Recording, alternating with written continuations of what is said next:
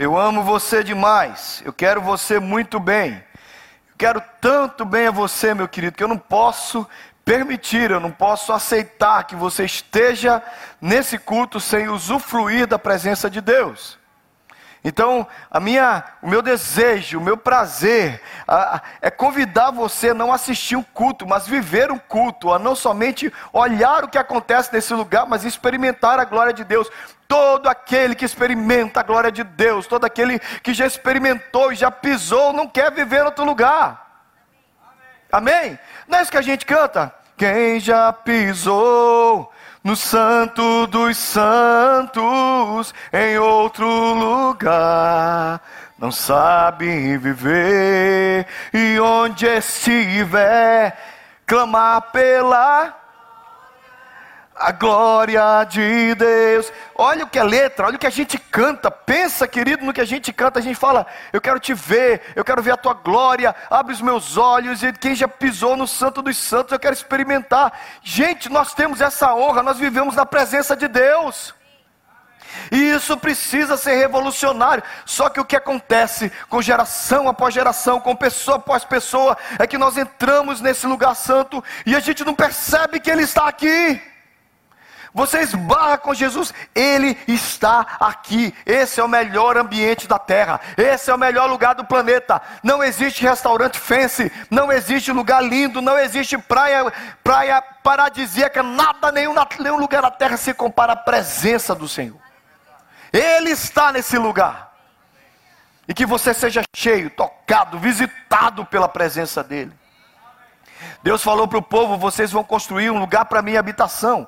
Lembre-se que nós estamos partindo da antiga aliança, do modelo de adoração da antiga aliança, para aprender o que Deus nos deu. Nós saímos de onde eles estavam e viemos para um lugar maravilhoso, mas sabe, às vezes você precisa olhar para o que eles não tinham para entender o que a gente tem. Por isso nós estamos olhando para o tabernáculo e Deus falou: E farão um santuário para mim, e eu habitarei no meio deles. Façam tudo como eu lhes mostrar, conforme o modelo do tabernáculo e de cada utensílio. Galerinha do, da mídia, se puder me ajudar com a TV lá de trás, seria legal, que ela me ajuda pra caramba. Que ela saiu, ela desligou. Legal? Então o tabernáculo se tornou para nós um modelo de adoração. O tabernáculo nos, nos mostrou como nós podemos desfrutar e viver na presença do Senhor. Amém? Comigo vocês estão? Aí a gente aprendeu que a gente, na semana passada, no átrio tinha dois objetos, lembram disso? Você tinha dois objetos no átrio: um altar, um altar de bronze e uma bacia de bronze. E aí nós aprendemos que o que acontecia era o que? A purificação, o perdão dos pecados, para que a gente pudesse adorar o Senhor. E semana passada a gente aprendeu qual é o altar que nós temos hoje. O nosso altar é de bronze nosso altar está lá na entrada da igreja para a gente matar uma ovelhinha, é isso? Onde está? Qual foi o altar que nós vimos o sacrifício final? Onde? A cruz é o altar perfeito, onde de uma vez por todas, para nunca mais existir um outro sacrifício, Cristo Jesus se entregou por nós. Amém? Então é para ir, igreja, é para glorificar de pé para o resto da eternidade, porque daqui a um milhão de anos você vai lembrar da cruz. Olha para mim. Presta atenção, você tem que pensar nos valores eternos. O nosso problema é que nós fixamos a nossa mente no que é, no que é momentâneo, do que é só nessa terra. Me diz uma coisa, queridos: quem vai lembrar de Macintosh, de Apple? Quem vai lembrar de, quem vai lembrar de Microsoft? Quem vai lembrar dessas coisas daqui a um milhão de anos?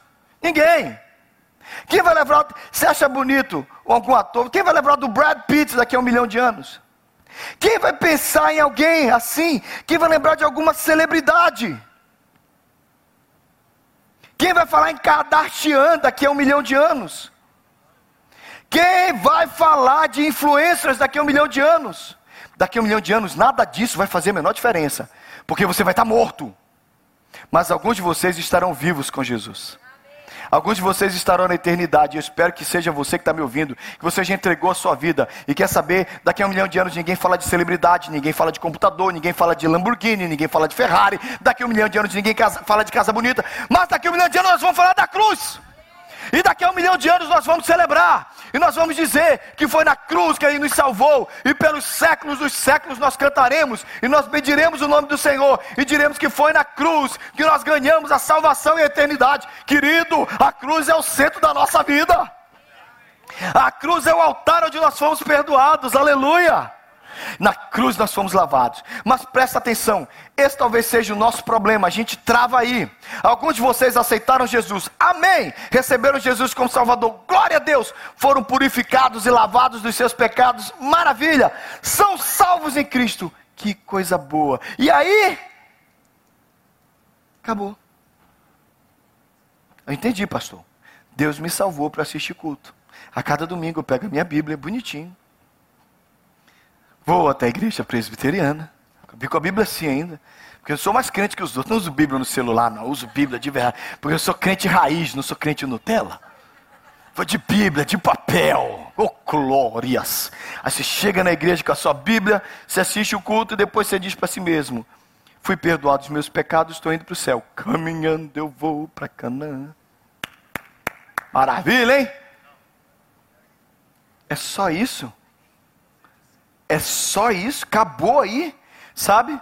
É aqui que muita gente parou e não foi para mais próximo de Deus. Talvez você foi só salvo, você foi só alcançado pelo Evangelho. Eu preciso te convidar a experimentar algo mais. Tem um véu.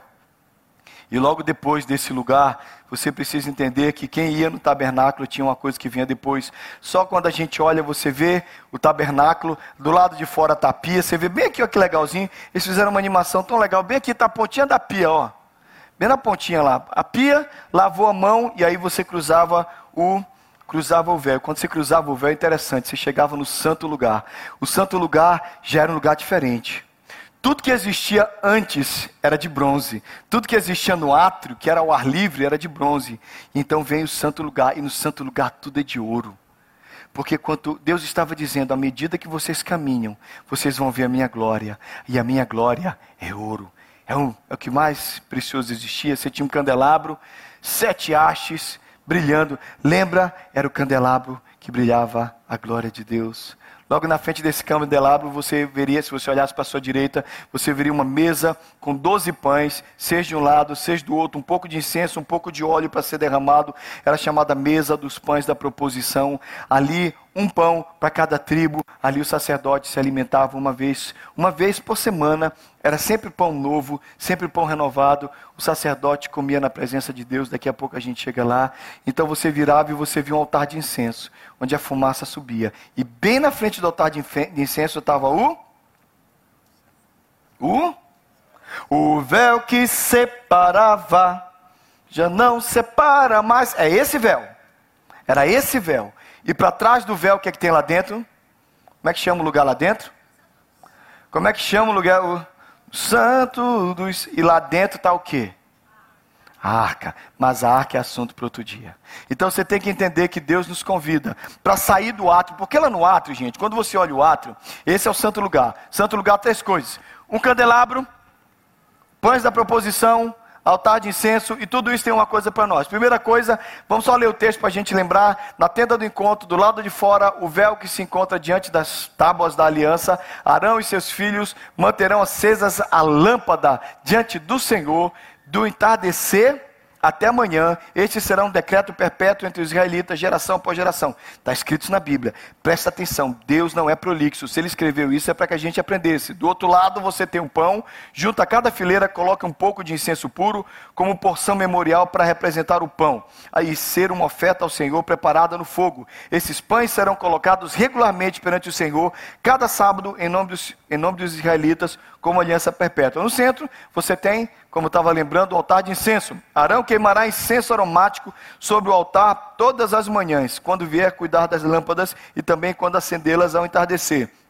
Será queimado incenso continuamente perante o Senhor pelas gerações. Muito bem, o que é que a gente aprendeu? No átrio é perdão e purificação. Mas o que é que acontece depois? Lá para dentro o sacerdote ia servir.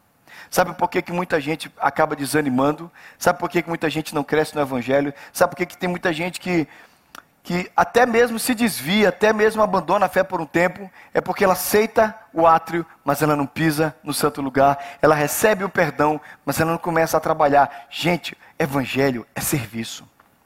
A alegria do crente é servir o Senhor. O prazer do crente é andar na presença do Senhor e fazer as coisas do Senhor. Você está aqui? Que bom. Você está assistindo o culto? Não estou te acriminando, não, te, não estou te condenando. Mas você não pode só viver com o perdão que Jesus te deu. Você precisa viver algo mais. Você precisa experimentar algo mais. E esse prazer e essa alegria, o serviço. Eu tenho pregado isso há seis anos para vocês, irmãos. O crente mais feliz que existe é aquele que sai do, do átrio, entra no santo lugar e ele começa a servir o Senhor.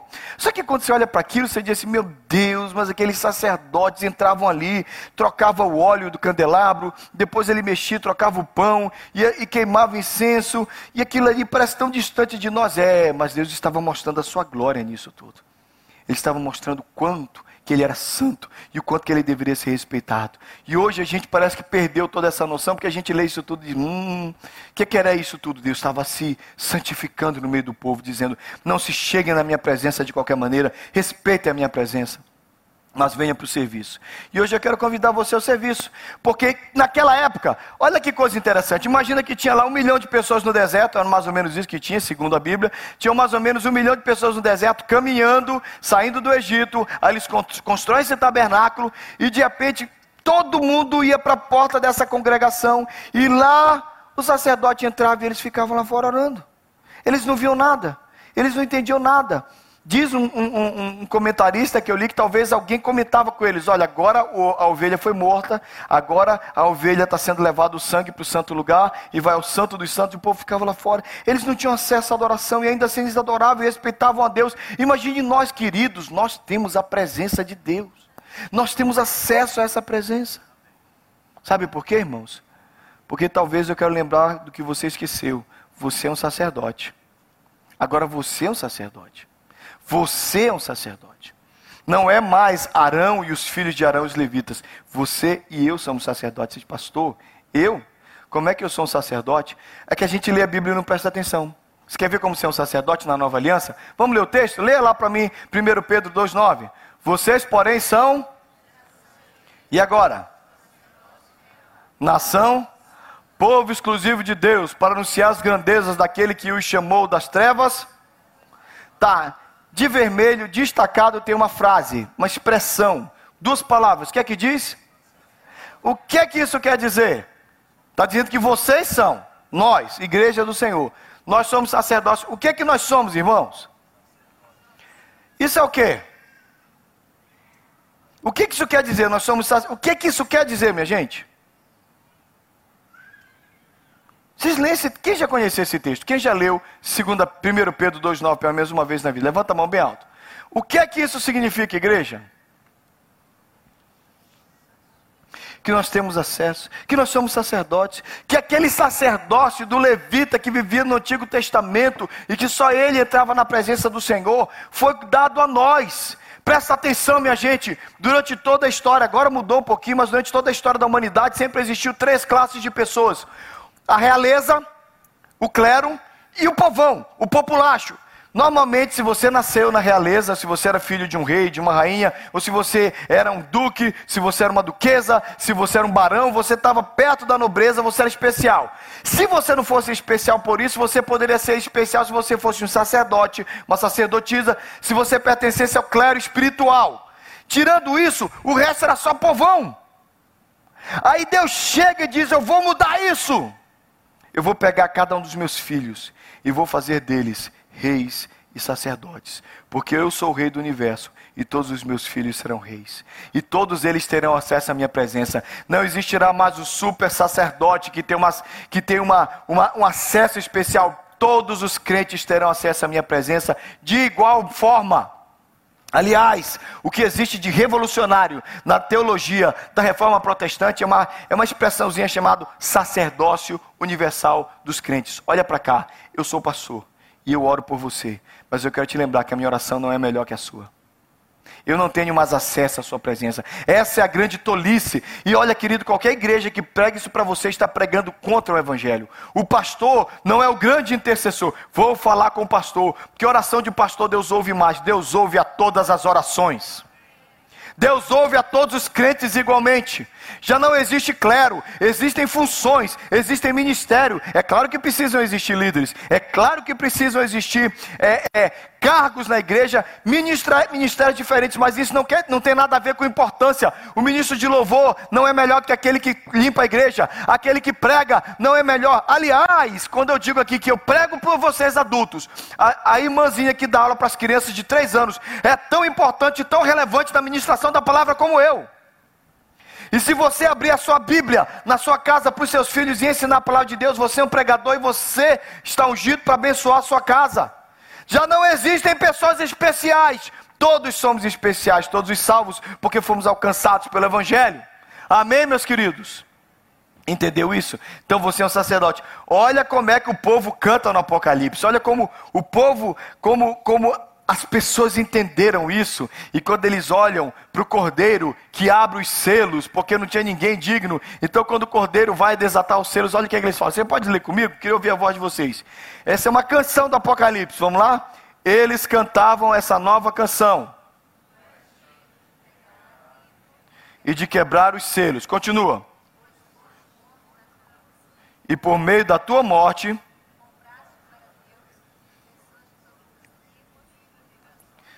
Que leiturazinha ruim.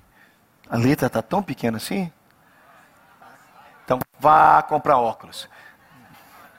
Tá bom, então está justificado. A parte. Quem são as pessoas de toda a tribo, língua e nação? Nós, todas as tribos, brasileiros, alemães, mineiros, baianos, todas as nações foram alcançadas. Amém? Vamos embora juntos? O mais importante agora, tu fizeste com que essas pessoas fossem que servem ao nosso Deus e eles. Quer que a igreja? Não, não. É um reino de sacerdotes. A igreja é um reino de sacerdotes. Então aqui eu paro e eu preciso que você entenda que esse foi o plano de Deus desde o início. Sabe quem Deus quer que ministre no Santo dos Santos? Não é o sacerdote Arão, é o Carlos, é o Thales, é o Gideon, é o Ed. Nós fomos chamados para estar lá. Você já entrou num lugar importante? Você já entrou num lugar? Ontem eu fiz um casamento e eles fizeram uma coisa. Eu, eu e o Ed fizemos um casamento e eles fizeram uma coisa bem interessante. Eles seguraram todo mundo fora do local do casamento até que chegasse o momento da entrada da noiva. E aí, num determinado momento, eu precisei ir lá para deixar minha Bíblia, meu tablet, tudo que eu ia fazer, eu e o Ed, para oficiar o casamento. E quando eu entrei, disse: que lugar bonito, que lugar bem decorado. Que coisa legal. É interessante como o ambiente mexe com você, não é? Você entra no ambiente. Né? A Gisele mexe aí com, com, com, com ah, essa coisa estética, né? Tem todo o lance do ambiente, né? Meia luz, música, deixar para a pessoa relaxar. Ambientes mexem conosco. Engraçado, nós não reconhecemos o ambiente dos ambientes. A gente vive tudo isso nessa terra e às vezes a gente entra na presença do Senhor e a gente não reconhece que ambiente poderoso nós estamos. Nós estamos na presença de Deus. E Deus te deu uma honra. Fez de você um rei, fez de você uma rainha, fez de você um sacerdote, fez de você uma sacerdotisa. Não existe ninguém com maior honra que você. Na hora que você quiser, senta na presença de Deus.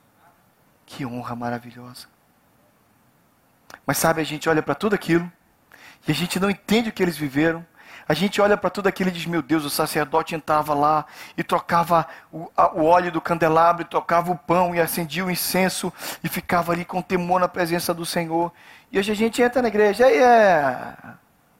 Começa o louvor, canto se eu quiser. Essa música eu não gosto, eu também não canto. Não gosto do teclado, não gosto da guitarra, não gosto do culto, tá calor, tá frio, tá quente. Sabe o que acontece? A gente perdeu a noção na presença de quem nós estamos. E a gente está no automático. Que, que, é isso aqui? Mais um culto. Traga aí, pastor, fala um negócio legal para mim. Ah, canta aquela música que eu gosto. Ah, não gostei hoje do ministro de louvor. Ah, não gostei da pregação hoje. Sabe o que acontece? Nós esquecemos que isso aqui não é para nós, é a glória dele. Eu quero convidar você a respeitar essa presença. Uma coisa interessante sobre cultos como esse, sabe o que é? Por aquela porta vai sair gente extremamente abençoada e por aquela porta vai sair gente do mesmo jeito que entrou. Eu garanto a você. Porque uns perceberam a presença e outros não perceberam. Ele está aqui. E Ele convida você a trabalhar para Ele. Vamos sair dessa vida do átrio, onde você só é perdoado, e vamos para o lugar onde tem luz. Logo que você entrava, você encontrava esse castiçal lindo, esse candelabro chamado de menorá. Sabe o que, é que tinha de legal sobre isso? Uma arte no meio, claro, representando Jesus. Jesus diz: Eu sou a luz do mundo. Lembra? A primeira coisa que Jesus fala sobre luz, ele fala: Enquanto eu estou no mundo, eu sou a. Jesus disse no capítulo 9 de João: Enquanto eu estou no mundo, eu sou a luz do mundo. Mas vai chegar o um momento que ele olha para nós e diz: Vós sois e o sal. Quem é a luz desse mundo? É Jesus. E quem brilha a luz de Jesus nesse mundo? Nós, nós somos a luz desse mundo, brilhamos. É engraçado que quando você olha para o menorá, você vê a haste principal que apresenta Jesus e todas as outras três que saem para cada lado representam a gente. Nós brilhamos a luz de Cristo, nós brilhamos a luz de Jesus, nós somos a luz do Senhor. Então deixa eu só te lembrar de uma coisa: somos a luz do mundo, sabendo que brilhamos a luz de Cristo, que é a luz que vem dele, alimentada pelo óleo do Espírito Santo. Olha que coisa maravilhosa. Havia um óleo, o sacerdote ia lá e colocava o óleo, e o óleo fazia com que a lâmpada brilhasse. Aquele lugar tinha tenda, a tenda tinha paredes pesadas de cortinas, não entrava luz. A única luz que tinha era a luz de Cristo, a luz do menorá, a luz da gente. Agora olha para cá, porque é aqui que eu quero concluir a pregação. A luz do mundo somos nós. Lá dentro está o serviço e o serviço, o primeiro serviço que eu quero lembrar à igreja, nós estamos aqui para brilhar a luz do mundo. Nós pregamos o Evangelho. E a gente pensa que pregar o Evangelho é abrir boca, distribuir folheto, ou chegar assim, deixa eu te falar sobre o Evangelho de Cristo. Nós não pregamos o Evangelho simplesmente abrindo a boca. Às vezes nós pregamos o Evangelho vivendo, pregamos o Evangelho nos movendo, pregamos no Evangelho nos, nos portando no meio desse mundo. Uma das, uma das conversões muito interessantes que eu vi no Brasil é que uma dessas celebridades que estava dentro de um avião e ele olhava para uma mulher e a mulher brilhava, ele olhava para a mulher e a mulher brilhava, e ele chegou até a mulher e disse: Me diz uma coisa, por que, que você brilha? Ele estava lá dentro do avião, depressivo para baixo, embora fosse alguém famoso, mas estava ruim. A mulher disse: Eu não estou brilhando, você brilha, eu vejo o seu brilho, tem algo brilhando em você. Eu olho para os outros, ninguém brilha, mas você brilha. Até que ele entendeu que, ela, que era a luz de Cristo e pregou o Evangelho para ele. Sabe, querido? É muito bom saber que nós temos a luz de Cristo em nós. Nós fomos chamados para brilhar essa luz. O mundo jaz no maligno, o mundo vive em trevas, e a luz que esse mundo vai ver sou eu e você. A única forma de nós vivermos conduzindo a nossa vida de uma forma que glorifique o Senhor é viver brilhando a luz de Cristo nessa terra.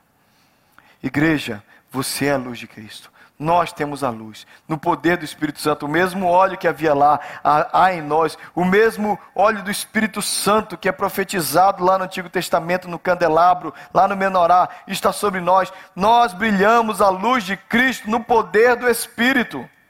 E esse mundo precisa de nós. Nós esquecemos, estamos aqui, a gente trabalha, a gente vai, volta, se diverte, passeia, esquece que a luz de Cristo está em nós o tempo inteiro. Querido, se você for para uma praia, vai, mas a luz de Cristo brilha em você na praia. Se você vai fechar o contrato, vai, mas a luz de Cristo brilha em você onde está. Respeite isso, honre isso, não esqueça que o que você estiver fazendo é vontade de Deus, que a luz de Cristo brilhe em você. E quando a luz de Cristo brilha em você, tudo muda, tudo é diferente. É maravilhoso quando isso acontece. Eu não sei se eu contei aqui, mas uma das experiências mais legais que eu tive em Venda Nova, eu estava evangelizando em Venda Nova, que é uma cidade do lado de BH, e eu cheguei na porta de uma casa com um grupo de missionários, veio uma moça, ela olhou para a gente assustada e correu lá para dentro, escondeu. Aí veio a irmã dela e abriu a porta para a gente. A gente foi, pregou o evangelho para ela, a, família aceitou Jesus. Depois que a família aceitou Jesus, aquele momento gostoso, ela disse: Agora eu quero que vocês orem pela minha irmã. Porque a minha irmã, quando viu vocês chegando, ela disse: Olha, tem gente estranha fora, correu e se trancou no quarto. A gente foi lá e buscou, ela foi lá e buscou a irmã, a irmã já veio assim, ó. Quase que puxado. Entrou na sala, caiu endemoniada, oramos por ela. Quando nós oramos por ela, que ela voltou, liberta, pregamos o evangelho, ela aceitou Jesus, depois ela contou a história. Quando eu olhei para vocês, pela janela, eu vi algo diferente, algo que dizia que vocês eram especiais, que vocês tinham a glória de Deus, a luz de Deus, aquilo fez um negócio dentro de mim, porque o demônio já estava dentro dela, né? Aquilo fez um negócio dentro de mim, me afastou, me fez trancar no quarto, me tomou. Mas a luz de Cristo chegou, e a luz de Cristo chegou, as trevas têm que fugir. Deus vai conosco. Irmãos, eu nunca esqueço dessa experiência minha particular, e desculpa contar, não estou contando vantagem não.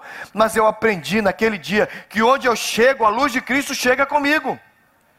E onde eu vou, a luz de Cristo vai comigo. Não importa se é uma sala de aula, não importa se é uma reunião, se é um banco, não importa se é um local de construção, onde você chega, a luz de Cristo chega com você. E a Bíblia diz que a luz brilha no meio das trevas, e as trevas não podem prevalecer contra a luz. Você é a luz de Cristo. Brilha a luz de Cristo. Viva para Cristo, glorifique a Cristo e deixe a luz brilhar. Nós já não estamos naquele tabernáculo onde um menorá, onde um castiçal, um candelabro brilhava. Nós estamos aqui agora brilhando a luz de Cristo por onde nós andamos. Avive-se, anime-se com isso. E tudo isso, irmãos, talvez não faça tanto sentido quando você quer brilhar a sua luz, porque a luz que vale a pena é a luz que brilha no poder do Espírito Santo. É o óleo que fazia. Olha que coisa linda, olha que coisa perfeita. A luz de Cristo brilha em nós através do óleo do Espírito Santo. É aí que o Espírito Santo age. É aí que o Espírito Santo aquece o nosso coração. É aí que o Espírito Santo nos usa. Querido, nós precisamos desse óleo do Espírito Santo derramando graça sobre a nossa vida. Quer brilhar? Peça para Deus brilhar. Peça para Jesus brilhar, brilhar em você. Senhor, me dá experiência. Você pode orar isso, né? Pessoal do louvor, vem para cá. Você pode orar isso e dizer assim: Espírito Santo, me dá experiências com a tua luz na minha vida. Espírito Santo, me dá experiência com a tua luz. Essa semana, quando a gente entrevistava o missionário, o missionário que está lá na Albânia, que já teve no Afeganistão, ele contou algumas histórias para mim que eu acabou comigo. Felipe estava aqui, o Jeff também. Mas deixa eu só escapar uma história para você que não assistiu. Ele contou a história de um missionário que estava lá no Afeganistão, aliás, que ainda está no Afeganistão. E ele contou que o missionário passou para ele a, a, a, guarda dos filhos em caso de que qualquer coisa aconteça com ele. O albano que está trabalhando lá na África, lá na, no Afeganistão, no lugar de perigo. O próprio Ricardo Gutierrez, o missionário, falou que ele esteve, esteve quase preso e quase foi morto, quase foi apanhado, sequestrado lá no Afeganistão. Aí depois que ele contou que o Albano falou que já deixou documentado, caso ele morra, caso ele e a esposa morram, os filhos vão ficar com o Ricardo Gutierrez. Eu fiquei pensando assim, mas que vida doida é essa dessa gente? Que está numa nação perseguidos pelo Evangelho, mas eles estão lá. E aí depois a gente andou na conversa, né Felipe? Aí ele contou que o Albano tinha levado um tiro. E que ficou entre a vida e a morte por causa de um tiro. E que o cara continua lá. O cara está lá no Afeganistão. Ele levou um tiro no Afeganistão, quase morreu, se recuperou do atentado, continuou lá pregando o evangelho e agora passou, em caso de algum acidente, os meus filhos vão ser guardados pelo outro missionário que está na Albânia. Gente, que povo doido é esse? Que gente maluca é essa? Ou talvez nós é que somos os malucos porque eles vivem por uma causa. E eles sabem que a causa que vale a pena viver e morrer é Jesus Cristo, nosso Senhor. Talvez os malucos sejamos nós, que achamos que levamos uma vida normal, mas talvez um dia a gente vai chegar diante dele, vai olhá-lo face a face e vai dizer: Senhor, o Senhor me deu a minha luz, a luz para brilhar. E a luz não brilhou para ninguém, porque eu só queria brilhar a minha luz, eu só queria fazer o meu sucesso, eu só queria aparecer, ou eu só queria ganhar dinheiro, eu só queria viver para mim. E esses monstros sagrados, essas, essas pessoas abençoadas que fazem a obra missionária vão poder olhar para ele e vão dizer: Eu viver para o Senhor. O cara está lá no Afeganistão. Sabe por que, que ele está lá com risco de vida? Mesmo tendo levado uma bala, mesmo tendo sido perseguido, mesmo talvez podendo perder a vida. Sabe por que, que ele está lá? que ele quer brilhar a luz de Cristo. Deixa o candelabro lá para mim antes. Ele quer brilhar a luz de Cristo. Ele é a luz de Cristo. Ele é o candelabro. Agora, não dentro de um tabernáculo, dentro do tabernáculo que glorifica a Deus em todo lugar. Estou falando isso para você se sentir culpado. Também estou falando assim, ai pastor, agora também gente, faz nada, o missionário está lá. Estou falando isso. Porque se todo mundo fosse missionário, ninguém fica aqui. Não é para todo mundo ir para o campo, mas é para todo mundo viver no seu campo missionário e brilhar a luz de Cristo. Quem viu a luz de Jesus em você essa semana? Como é que eu termino uma pregação falando que existe um candelabro que brilha a glória de Cristo? Como é que eu termino uma mensagem dessa sem perguntar para você quem viu a glória de Jesus na sua vida essa semana? Como é que eu canto? Como um farol que brilha à noite, como ponte sobre as águas, como abrigo no deserto. Tudo que tem a ver com o que eu estou pregando. Eu quero ser uma luz que brilha no meio das trevas. Eu quero ser uma ponte entre entre Cristo e as pessoas. Eu quero ser um abrigo no deserto, como aquele tabernáculo abrigava a glória de Deus. Eu quero ser o lugar da glória de Deus por onde, ele, por onde eu andar. Mas eu pergunto: quem viu a luz de Cristo em você essa semana? E se ninguém viu, você pode dizer: Usa-me, Senhor. Usa-me para a tua glória. Usa-me, Senhor. Não desperdice a sua vida. Viva para a glória de Jesus. Não desperdice a sua vida. Você quer saber quando é que você funcionou? Você quer saber quando é que você valeu a pena? Quando alguém olhou para você e disse: Eu vi Jesus. Quando alguém olha para você e diz: Eu vejo a glória de Cristo. Quando alguém percebe em você e diz: Eu sei que existe um Deus. Como você sabe? Eu não vejo Deus, mas eu vejo Deus. Eu não vejo Deus, mas eu vejo Deus. A única Bíblia que as pessoas vão ler é a sua vida, dizia um grande pregador. Talvez a única Bíblia que algumas pessoas vão ler a, vida inteira vai ser você. Você é a luz de Cristo. Quero pedir para você ficar de pé e pedir para Deus te usar e brilhar a luz. Feche os seus olhos. vou perguntar de novo: quem viu a luz de Cristo em você essa semana? Quem viu a glória de Jesus em você essa semana? Quem enxergou o brilho da glória, da luz do mundo? Da luz das nações em você. Se ninguém viu, você pede, usa-me, Senhor. Sonda-me, Senhor, e me conheces. Meu coração, transforma-me conforme a tua palavra até que enfim se ache só a ti. Diga, usa-me, Senhor, com a tua luz.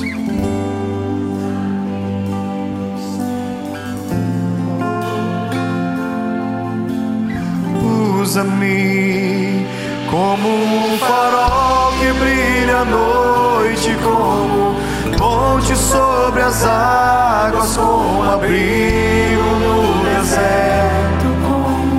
flecha que acerta o alvo. quero ser usado da maneira que te agrade em qualquer hora e em qualquer lugar. Eis aqui a minha vida, usa-me, Senhor usa-me. Senhor, eu oro em nome de Jesus. Senhor, tanta gente nos vê durante a semana. Eles veem os nossos dons, os nossos talentos, outros veem os nossos defeitos, as nossas inabilidades, outros enxergam, Senhor Deus, somente a nossa casca, a nossa aparência. Senhor, em nome de Jesus, nos ajuda, nos perdoa, porque nós temos mostrado tanta coisa comum a essas outras pessoas, mas esquecemos de brilhar a tua luz. Senhor, brilha a tua luz em nós. Senhor, assim como o candelabro brilhava no meio das trevas e todos viam, tudo ficava iluminado naquele ambiente. Usa-nos, Senhor, faça-nos, Senhor, faça-nos a tua luz.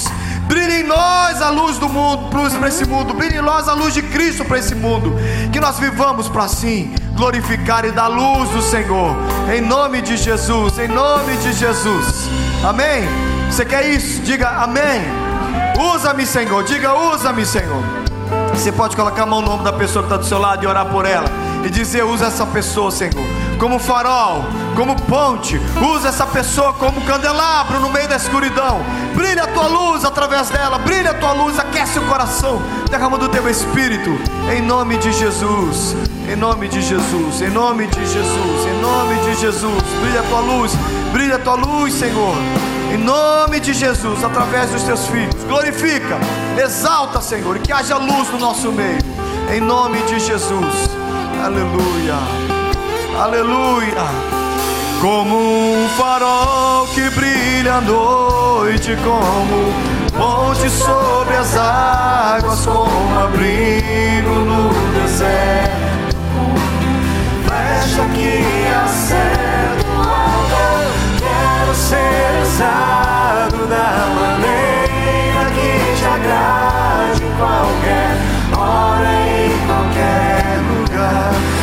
que a minha vida usa-me, Senhor, usa-me. Vai brilhar a luz de Cristo. Que Deus te abençoe essa semana. Que Deus derrame graça sobre você. Que seja uma semana onde você brilha a luz de Cristo. E se as pessoas olharem para você e se surpreenderem, não fique você surpreso, não fique você surpreendido, porque Deus vai fazer isso na sua vida. Depois você vai contar o testemunho para mim. Eles viram a luz de Cristo, porque o Senhor está comigo.